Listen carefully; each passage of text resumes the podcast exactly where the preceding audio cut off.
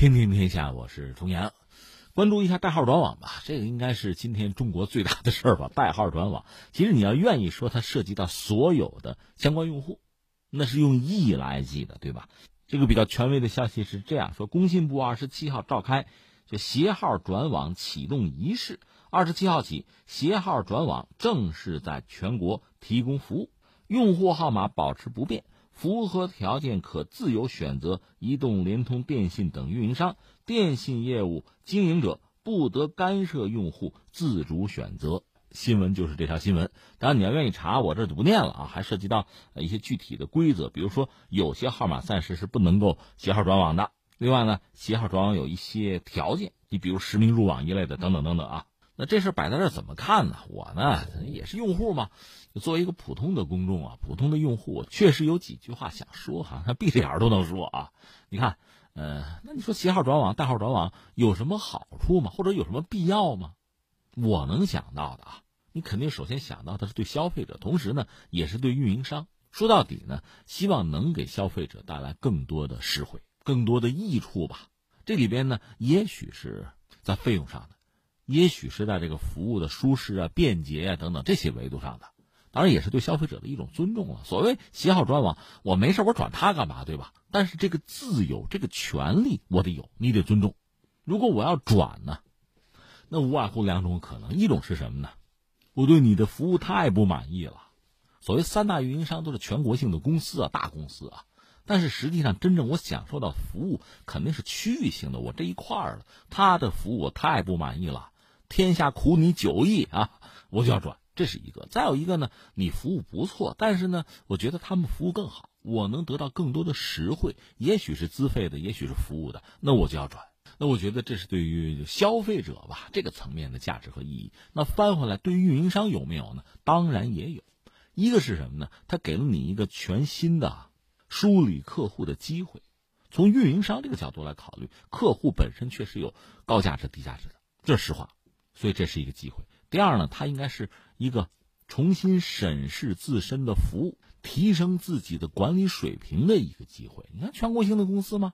我这个公司全国可能有大区啊、省啊，这个服务啊、这个运营啊，怎么你这个地方这转网的就多？怎么消费者对你这块就不满意？数字不骗人呐。那你现在有一个机会，全面的去梳理一下你的服务。你愿意的话，各地你可以排名，对吧？还有一个是什么呢？是一个升级的机会，技术和服务升级的机会。所以这事儿本身，我想啊，对于运营商、对用户、对于消费者吧，其实都是挺好的一个事儿，也是挺重要的一个事儿。这是一个基本的感觉和判断吧。然后我觉得还有一点背景应该分析到哈，一个是什么呢？就是目前国内啊，就是我们讲这个通信市场嘛，其实是不是我们理解已经达到了一个饱和？特别就是说，移动通信市场吧，智能手机啊，这个普及率太高，很多家庭已经没有传统的 PC 机或者笔记本啊，手机就够了。在这个状况下，作为运营商，你自身用户啊，这个规模想增长很难了，或者几乎不可能了。唯一的办法是什么呢？从竞争对手那儿，要不他流出到你这儿来，要不你挖过来，除非是这样。那现在机会来了，就是号码原来那个归属限制没了，消失了。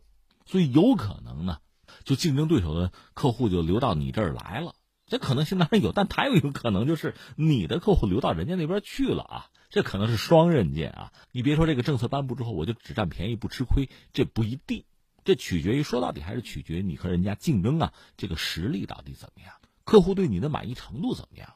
另外还有一个我们要说是什么呢？国内目前通信市场呢，这也十几二十年吧，这种竞争的格局吧。其实吧，整个市场同质化的程度非常之高了，就说三家运营商吧，大同小异。你说你提供的这个产品服务啊，或者说是这个资费的价格吧，基本上差不了太多。这个你想想，基本上趋同。如果说有什么问题，那这三家问题也都一样，就是这个服务啊、产品上就缺乏创新。实际上，我们也看到这两年吧，应该说这几家运营商吧，我们是不是可以说，你看数据嘛，这个发展上有一个疲态。收入和利润不同程度吧会下滑。另外，五 G 时代以来，实际上通信市场的运营商啊增加第四个玩家就是广电，中国广电要加入，市场竞争恐怕应该是更加激烈才对。这是背景啊。然后我们就说嘛，就闭着眼你都可以想啊，会出这样一个状况。本来我们说了，这是一件好事儿，对消费者、对运营商都是一件好事儿。但是你应该正确理解、正确把握。从消费者这个角度呢，第一个，如果你对目前啊自己的这个服务商比较满意的话，相信你断然不会凑这个热闹换着玩儿，除非你对目前这个服务超级不满，或者说有其他的运营商提供特别啊超值的让你心动的新的服务选项。否则，大多数的用户，我想不会动。甚至我们做一个预测啊，就随着五 G 时代的到来，就是五 G 的手机啊，就终端嘛，包括五 G 的服务啊，我们估计应该是明年吧，真的大行其道啊，烽烟再起。到那个时候，看看大家服务的状况怎么样吧。这几大运营商、四大运营商吧，那个时候倒也许是一个真的哈，就携号转网的一个高潮。那目前我倒觉得还不至于马上出现一个什么热潮吧。那真正对这个事儿上心的，或者说想利用这个时机的，恐怕还是这三大运营商。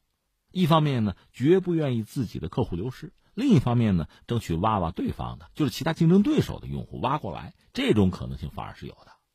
在之前，我们知道有一个漫长的试点的过程，我们也看到有些运营商啊，这事儿做的不漂亮、不聪明，就通过各种各样奇葩的这个理由吧，就不让自己的客户走。但你又想让别人的客户来，小家子气嘛。而且你仔细想想，会有什么效果吗？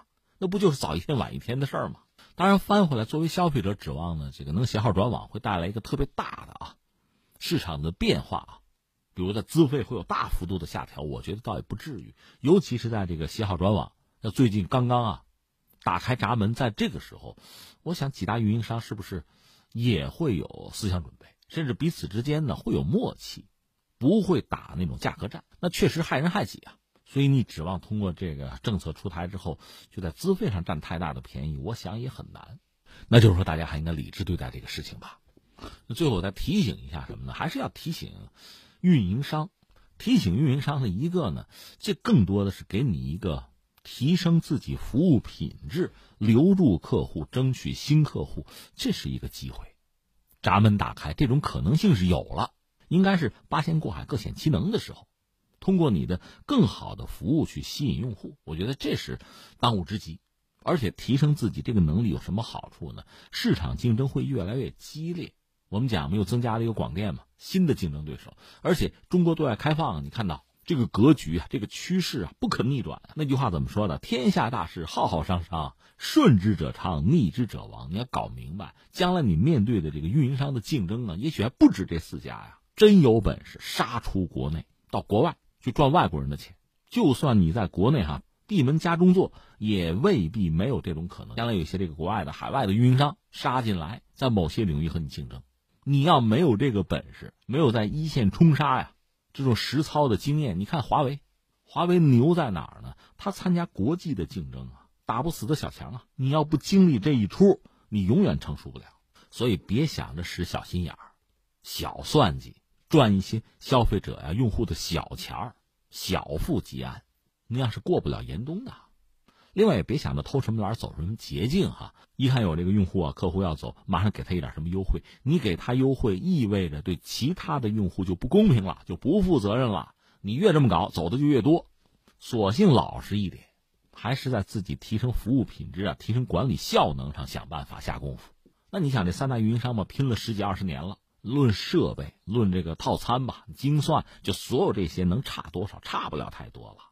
真正该拼的是什么呢？就是管理啊，就是服务和创新啊。这是主战场，这儿你不拼，这儿你拼不动，那你是不会有前途的。如果我们说以前哈，该挣的钱、该占的便宜差不多了，那下面真的是要在关键的轨道上发力了。另外，我还想说什么呢？一旦这个携号啊，这个换网成为现实。也可能会有一些消费者，有些用户什么呢？要尝尝新，尝鲜儿，试试其他的服务。他能走，如果你有吸引力，他还会回来的。